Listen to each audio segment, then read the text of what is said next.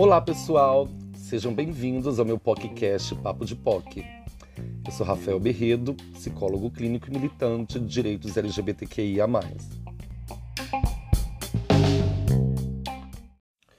Como vocês conseguem ver na descrição do podcast, a intenção desse podcast é compartilhar alguns conteúdos meus e de vários convidados sobre várias coisas que se afinam às ideias desse mundo que eu amo e me orgulho e me identifico, que é o mundo das POCs.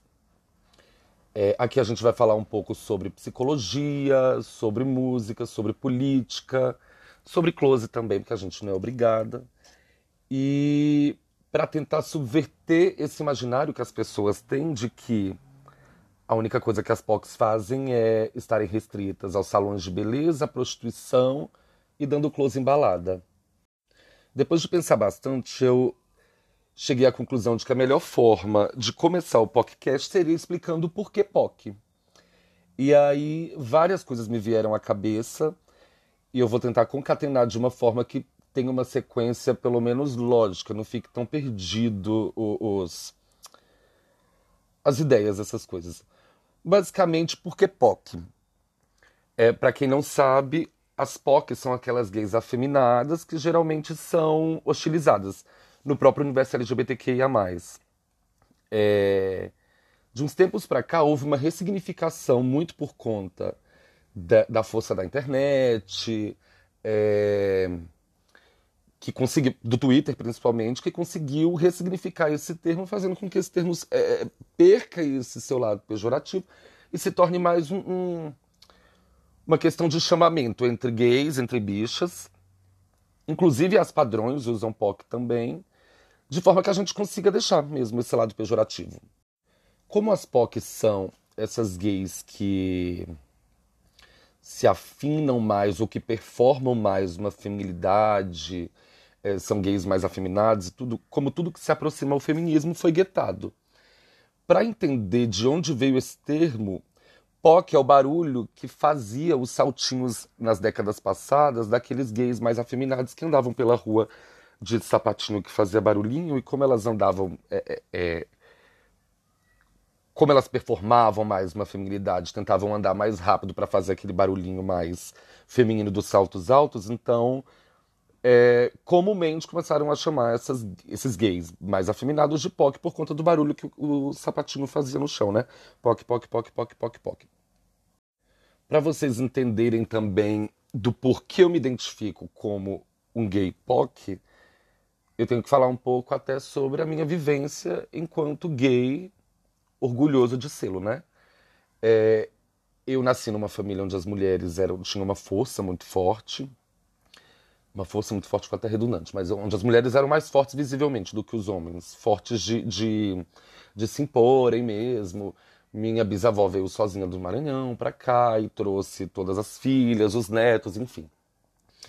E eu basicamente fui criado só pela minha mãe. Então, os modelos de, de referência que eu tinha do que era ser forte, do que era performar subjetividades, veio basicamente de figuras femininas. Da minha mãe, das minhas tias, da minha avó, da minha bisavó também. É... E à medida com que o tempo foi passando, eu fui percebendo que essa performance mais feminina. Eu não estou aqui, gente, dizendo que eu sou trans ou travesti, não. E outra coisa também, desculpa, porque eu moro do lado de uma creche, então provavelmente vocês vão escutar umas crianças gritando. É, não tô batendo em ninguém.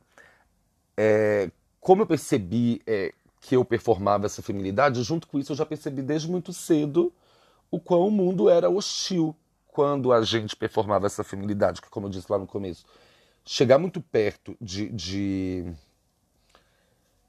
não digo chegar muito perto, mas performar muito uma feminilidade é, é, é, e avançar um espaço mais feminino de mulher para os homens héteros, cis, brancos, é meio que abdicar desse dessa herança divina que eu tenho de ter nascido homem, fálico, comedor.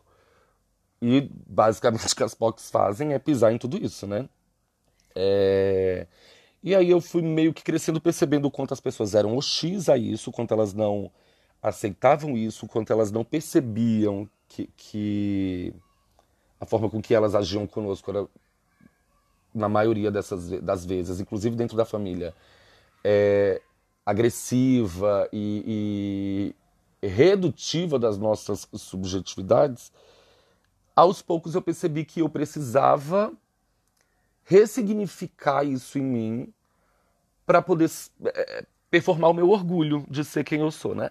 Então, eu não vou dizer que eu saí do armário porque eu realmente acho que eu nunca estive nele, mas esse meu processo de identificação enquanto gay afeminado e POC veio muito desse local, de perceber a hostilidade, a violência com que a gente era tratada só por, por performar essa feminilidade. É, no colégio eu percebi isso muito claro, mas principalmente depois que eu entrei no colégio militar. Eu fiz uma prova, passei no colégio militar. E como sendo um lugar. O militarismo é um lugar de impostamento fálico muito forte, né? Onde a masculinidade é muito presente, onde você carrega armas, onde você. É... Enfim, tudo que o homem mais preza como sendo. Aí abre uma aspas bem grande. Coisa de homem é o que é performado muito no colégio militar.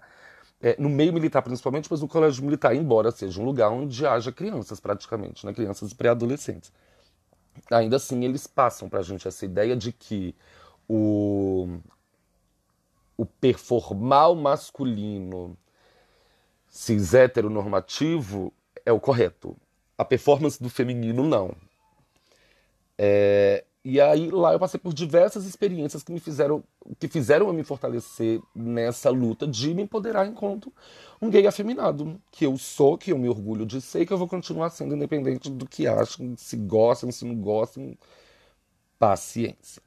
É, diante disso, entra um conceito muito importante que a gente tem que saber é, mensurar. Quando a gente fala sobre o orgulho LGBT, que é atacado de forma muito forte por essas hostes bolsonaristas, por esses defensores da família tradicional brasileira, da família tradicional em geral, né? Mas a família tradicional nessa semana recebeu um golpe maravilhoso daquele parlamentar húngaro que desenvolveu uma lei que proibia que proibia afetos é, homossexuais e que foi pego numa suruba com um monte de homem. É, enfim, é, os termos que a gente chega nesse momento é o termo de orgulho e vergonha. Quando a gente defende esse orgulho LGBT, e principalmente um orgulho de, de performar a nossa individualidade, é, esse orgulho ele antagoniza basicamente com a vergonha que as pessoas esperam que a gente sinta enquanto gays, principalmente enquanto gays afeminados. Porque enquanto você é um gay padrãozinho, você consegue performar essa, essa masculinidade que o mundo espera de você. Quando a gente é um gay afeminado, é a gente que está na ponta da linha, gritando por mais direito, pedindo respeito, pedindo é, é, para ser tratado como gente, enquanto os padrõezinhos heteronormativos é, é, geralmente não estão nessa linha de frente e nem é uma crítica a eles, porque eu entendo até bastante que é muito mais fácil você performar esse masculino do que ser alvo de chacota, de, de, de de hostilidade, de violência. Então, talvez seja até um mecanismo de defesa para que você não precise passar por tudo que nós, enquanto gays afeminados, passamos. É, o orgulho entra aí. É exatamente, o orgulho é esse empoderamento que a gente, esse processo de empoderamento que a gente passa para nos entender enquanto pessoas normais que somos, basicamente, né? É, a vergonha não. A o papel da vergonha nesse, nesse, nesse rolê talvez seja exatamente fazer com que essas pessoas. É, que, que os, como eu posso explicar? Talvez seja um dos motivos que fazem com que muita, muitos gays, por exemplo, se heteronormatizem. Então, talvez é, o que você percebe é que a maioria da, dos gays padrões, esses bombados que impostam uma voz muito forte para parecer hétero, às vezes eles só o fazem para que eles não sejam tidos como é, é, e que não sofram a violência que a gente sofre. Muito embora, quando esses gays mais padrõezinhos estão entre eles, eles dão muito mais pinta do que as POCs. Mas essa pinta para eles funciona enquanto num espaço de de diversão que só tenham eles, onde eles não sejam expostos a uma potencial violência e hostilidade que possa agredi-los, né? É... Uma outra coisa que me fez fazer esse podcast foi porque me incomoda bastante o fato de que os gays afeminados, as POCs, elas são absurdamente guetadas, elas são jogadas para margem. É, quando a gente chama alguém de marginal, é isso, né? Marginalizado, porque está à margem, são jogadas para as margens. Então é muito. É, é, no imaginário dessas pessoas, o papel desses gays é estarem no salão de beleza, é estarem, e não é uma crítica à profissão, logicamente, mas é eles estarem em espaços onde eles podem contribuir com o imaginário que se criaram em torno deles, que são essas pessoas que servem para fazer a mulher ficar mais bonita, que servem, por exemplo, no Instagram. É muito raro você ver uma POC que fale de política. Talvez a gente só tenha que fale de política e de, é, é, de temas que demandem mais conteúdo intelectual do que outros tipos de conteúdo. Talvez a gente tem muito pouco. A gente tem a Rita Von Hunt, talvez, talvez não, com certeza. A gente tem o Vitor de Castro. É, devem ter outros que eu não, não, me lembro agora, mas são muito poucos. A grande maioria que a gente vê, eles estão ligados à comédia, a fazer as outras pessoas rirem, porque durante muito tempo foi esse o papel em que eles colocaram a gente, foi essa caixinha em que eles encaixaram a gente. A caixinha de fazer as outras pessoas sorrirem, ou seja, sempre é, anulando as nossas subjetividades em detrimento de ou fazer um outro rir, ou ajudar na, na, na, na, na como diz? Nessas mulheres a ficarem bonitas em salão de beleza. E aí, quando isso não acontece, quando eles percebem que a gente está fugindo um pouquinho do que é esperado nesse imaginário dessas pessoas, marginalizam. E aí, quando marginalizam, é quando a gente vê muitos gays afeminados, muitas POCs precisando recorrer, por exemplo, à prostituição. É... Por isso, eu acho muito importante que se ocupe esses lugares, que as POCs ocupem esses lugares de falarem de coisas relevantes para o mundo como forma de quebrar esse imaginário, de mostrar para essas pessoas que a gente não está aqui necessariamente para fazê-las rirem, que a gente não está aqui necessariamente como poodle de madame. É, até porque uma coisa que irrita bastante, é bom que tenham mulheres escutando esse podcast, é que mulheres sempre recorram a gays para perguntar: o que, que você acha dessa roupa? Você acha que esse sapato combina com. A... Gata, eu não, eu não sou queer eye, embora eu adore. Mas eu não sou queer eye, eu não sei nada disso. E aí, quando você é psicólogo, aí já era. Porque aí você é viado, POC psicólogo. Então, só recorrem a você para falar de namoro fracassado, que elas se envolvem. É, performar os meus afetos e a minha vivência fora da minha individualidade é necessário porque a gente vive no mundo social. A gente vive no mundo onde a gente convive com outras pessoas e que não dá pra gente performar é, o nosso ser gay só, digamos, na cama ou só na nossa casa. Não, a gente é assim o dia inteiro, a gente é assim dentro de casa, mas a gente é assim no trabalho, a gente é assim na rua. E tá, por isso é a importância da gente bater no ponto de fixar a nossa posição, de, de, de, bater o pé na nossa posição, de mostrar que nós somos gays, poucos, afeminadas, mas que, independente de nós não estarmos é, fazendo o que esperam que a gente faça, que seja servir aos outros, a gente permanece aqui, a gente está vivo, a gente está conquistando o nosso espaço, a gente precisa conquistar ele. E aí, quando a gente fala sobre essa performance de afetos e de se posicionar, é... isso vai muito além do que é ser homem, do que é ser esse homem que a sociedade espera que sejamos. É... Muito embora eu não tenha deixado de ser homem, eu sou uma gay POC. E eu performo, talvez, na visão dessas outras pessoas, porque na minha nem, nem me passa isso às vezes, mas talvez na visão dessas pessoas eu esteja performando uma feminilidade. E tá tudo bem também. Eu não tenho que performar o que esperam que eu performe. E aí, quando a gente fala sobre isso, é muito comum a gente ver, por exemplo, nos aplicativos de pegação, quando os próprios gays colocam, é, não sou e nem curto afeminados. Quando você vê que conseguiram incutir na cabeça desses gays que tudo o que se aproxima de um ser mais feminino deve ser aniquilado. Tudo que se aproxima daquele homem fálico, cis, heteronormativo é o que deve ser valorizado.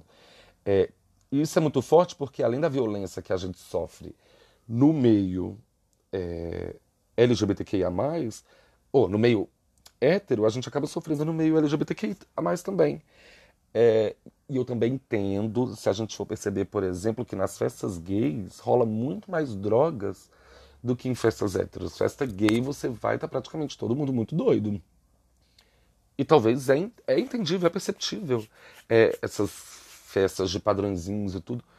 Porque imagina ali é um recalcamento tão forte da sua subjetividade, da sua identidade enquanto pessoa que performa um masculino ou um feminino, e aí você acaba tendo que se encaixotar no modelinho para ser mais aceito, que é completamente natural que a gente entenda porque essas pessoas acabam sendo mais tendentes a abusar de substâncias, é, de drogas, enfim. Tudo isso somado ao fato de que um hétero, por exemplo, não é expulso de casa por ser hétero. Um gay pode ser expulso de casa por, por, por, por ser gay. Então, acho que isso acaba fazendo com que essas pessoas adiram mais a essa cultura de drogas que rola no meio LGBT, nessa cultura de um corpo perfeito, de uma impostação cis heteronormativa, masculina, fálica, comedora, fudedora, que é uma coisa que, que acontece no meio hétero, mas de uma forma muito mais eu não vou dizer mascarada porque é, muito mais estrutural no meio hétero, até porque eles lidam com mulheres e, e, e os homens hétero,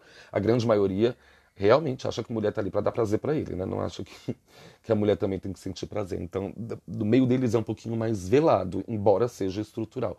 No nosso meio, não. A gente está fugindo desse direito divino que foi dado pra gente de ser homem. Embora a gente não tenha deixado de ser.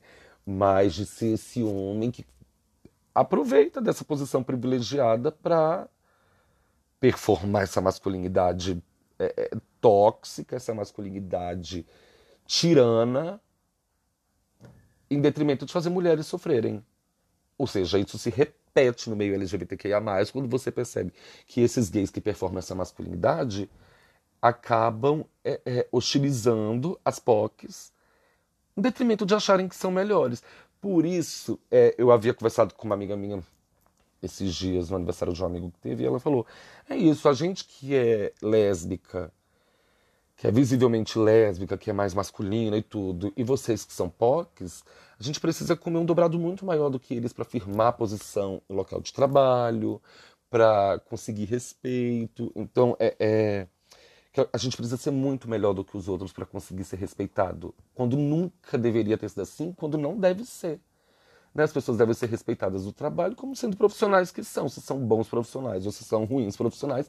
Essa deve ser a régua para perceber essas pessoas, né? Dentro do ambiente de trabalho, por exemplo. E é aí talvez que a gente entre no lugar onde é bem perigoso, sabe? Talvez é um lugar onde mais adoeçam esses gays que é como a gente acaba não fazendo o que esperam que a gente faça, cria-se no imaginário dessa comunidade que as POCs não são desejadas, que as POCs não merecem ser amadas, que elas não merecem afeto. E isso se, se, se estende bastante até para as travestis, mas que, que entra nesse limbo, sabe, em que POCs não merecem ser amadas, não merecem ser desejadas, e que acaba com que façam com que elas sabendo que pertencem é, é, a esse, como eu digo, esse espaço de, de gays mais afeminados, acabem por se heteronormativizarem para tentar se encaixar nesse rolê, ainda que seja o rolê que elas não querem estar tá fazendo parte. Eu conheço inúmeros gays que eram bem afeminados e que você via que era uma performance completamente natural, mas que do dia para noite ficaram super bombadas, tomaram hormônio, hormônio não, enfim, tomaram aquelas coisinhas, né? Engrossaram voz, peito peludo. Agora eu acho que elas se sentem. Não é errado, não estou dizendo que é errado, mas vocês entendem que toda essa cultura de heteronormatização do mundo, e em especial da comunidade LGBT, acaba fazendo com que essas gays recalquem a subjetividade delas e aí vivam uma, uma performem numa realidade que não faz. É, é, é, parte de quem elas são, né? Isso me lembra muito, por exemplo, um psicólogo que tem, agora eu não lembro de onde ele é, eu, acho que ele é norueguês, ele chama Jordan Peterson, que ele escreveu um artigo que ficou super famoso, onde o título do artigo é. Não necessariamente ele estava falando sobre a comunidade LGBT, ele estava falando sobre esse, essas relações de gênero, mas que se estendem a gente quando a gente percebe que essas relações de gênero performaticamente abrangem a POC. Que ele fala que a gente associou masculinidade à tirania, e é basicamente isso. O que é entendido como sendo masculino é que você aniquile as diferenças, que você controle os diferentes de você, ou que, no mínimo, você domine os diferentes a você. E isso é muito pesado quando a gente se entende no mundo em que o Estado tem que cada vez menos intervir na individualidade das pessoas, mas se cria essa cultura de que existem seres humanos que são superiores e existem seres humanos que são de uma casta é, inferior. Num processo de democracia, numa república que se diz democrática, isso não devia ser aceitável, né? E aí quando a gente percebe que a gente teve todo um avanço nos últimos 20 anos, talvez, é, tudo isso tem vindo por água abaixo desde 2016, mais ou menos, quando houve o golpe contra Dilma, em 2018 se acentuou com a eleição do Bolsonaro, e aí a gente percebe o quanto essa essa postura de um homem fálico, é, verborrágico, tosco, ignorante, mas que ainda assim passa essa ideia de, de um dominador, de um macho alfa, é, quando a gente percebe que essa cultura volta com tudo, são perdas que talvez a gente não consiga reparar nos próximos 30 anos de novo. Então são 20 anos que a gente ganha para entrar um idiota há dois anos e conseguir meio que, que subverter essa cultura de acolhimento, de aceitação, de é, é, essa cultura mais permissiva em relação às diferentes, o que deveria ser nem permissiva, deveria ser uma cultura baseada em respeito, porque o que a gente está pedindo a vocês não é permissão de nada. Gays não estão pedindo permissão para serem gays, para performarem afetos, para fazerem sexo com quem queiram, ou para performarem uma feminilidade que já é inata deles. Gays estão querendo respeito. Numa democracia, Respeito não é algo que deve ser pedido, respeito é algo que deve ser imposto. Querem um exemplo bem prático?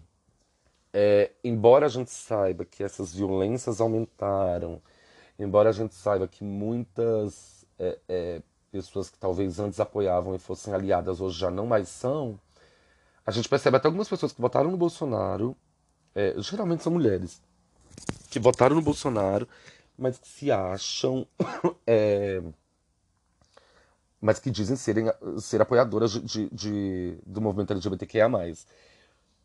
Só que é muito engraçado quando a gente começa a perceber como elas verbalizam isso. Então, geralmente são aquelas aquelas mulheres que têm um secto de viado atrás delas, sabe? Que dizem, ai gente, eu sou quase uma travesti. Que objetificam viados como sendo um monte de viado de Queer Eye, de Jonathan Van Ness, que tem que ficar servindo para dizer se o cabelo dela tá bom, se a roupa dela tá boa. E o pior, que eu sei que eu vou acabar criando uma treta com algumas pessoas falando isso, mas é uma coisa que me incomoda bastante. Mulheres héteros que chamam outras mulheres héteros de viado. Não, vocês não são viados. Vocês estão se apropriando de termos da comunidade LGBT. Vocês nunca vão saber o que é ser viado. E esse tipo de apropriação só faz enfraquecer termos que a gente precisou ressignificar para que eles não fossem tão agressivos quando escutados por nós.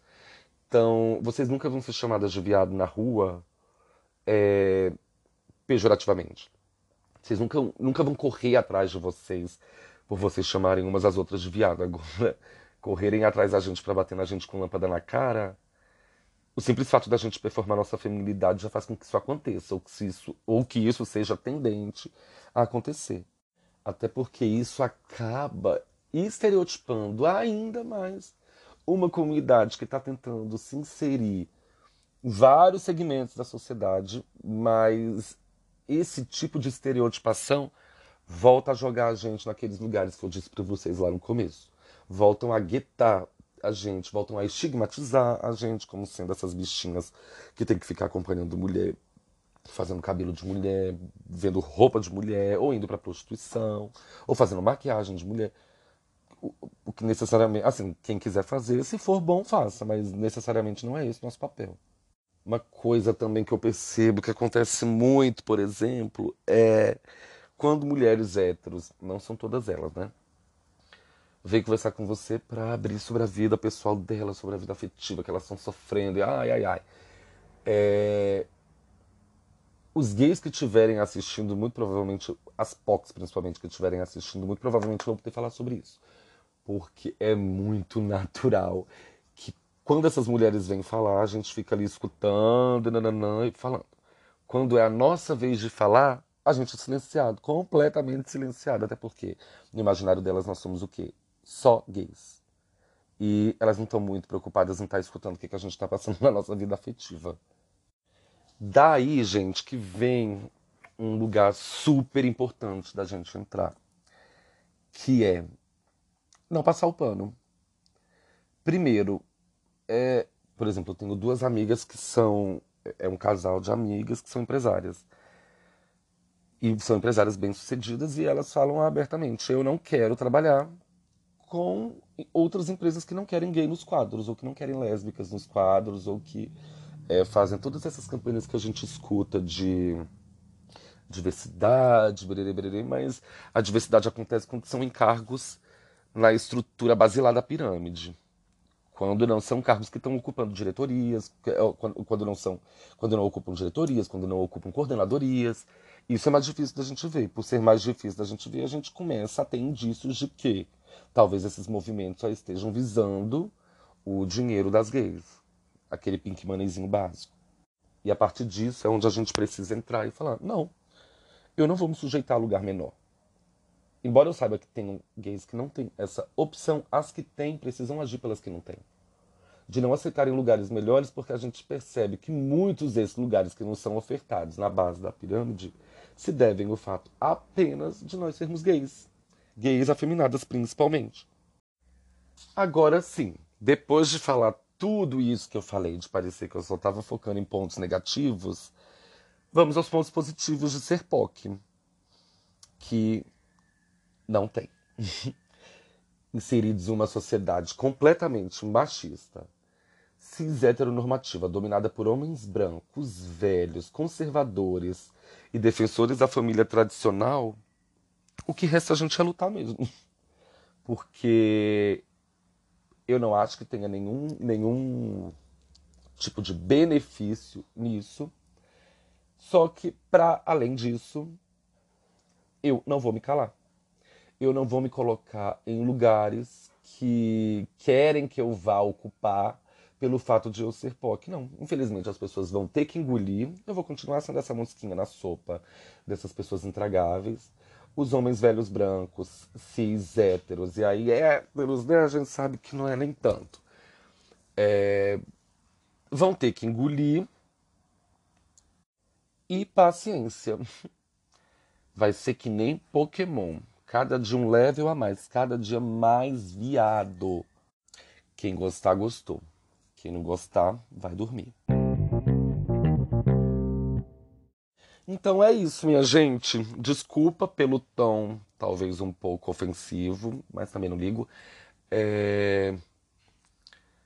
Vão ter convidados maravilhosos. Eu já tô com uma lista com bem os oito convidados. Vocês vão amar. Talvez os outros podcasts, os outros episódios, vão ser um pouquinho menos densos do que esse, porque esse eu quis contextualizar vocês para mostrar o porquê que eu senti essa necessidade de, de, de falar. Que enquanto POC eu sinto essa necessidade de ser escutada, porque a todo momento a gente é silenciada. Mas, nos próximos episódios, muito provavelmente os episódios vão ser mais tranquilos. A gente vai falar sobre diversas coisas super legais. Tomara que vocês escutem. E, e escutem mesmo, que vai ser babado. É... E é isso. Muito obrigado por vocês terem me escutado até aqui. Eu sei que minha voz não é uma das melhores de se escutar. Tentei fazer o máximo. Tô aprendendo ainda. E o babado é certo, vem comigo.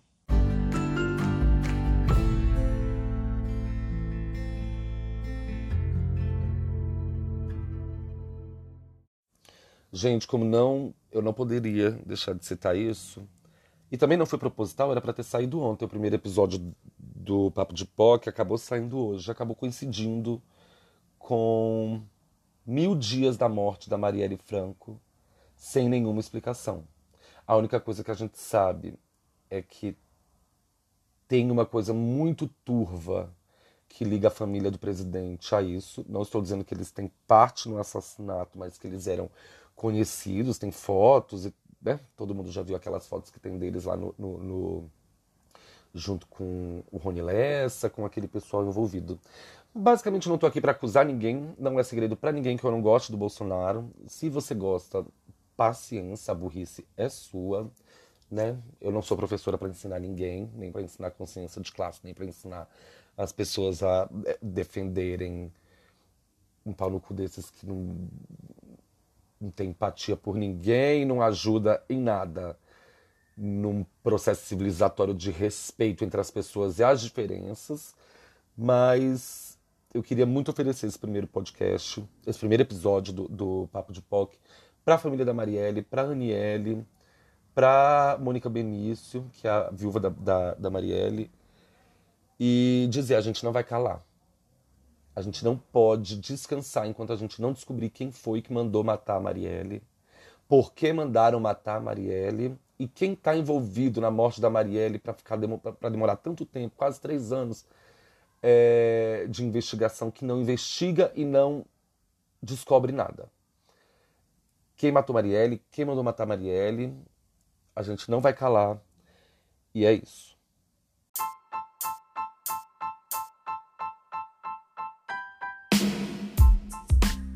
Boa semana, boa quarta e até semana que vem.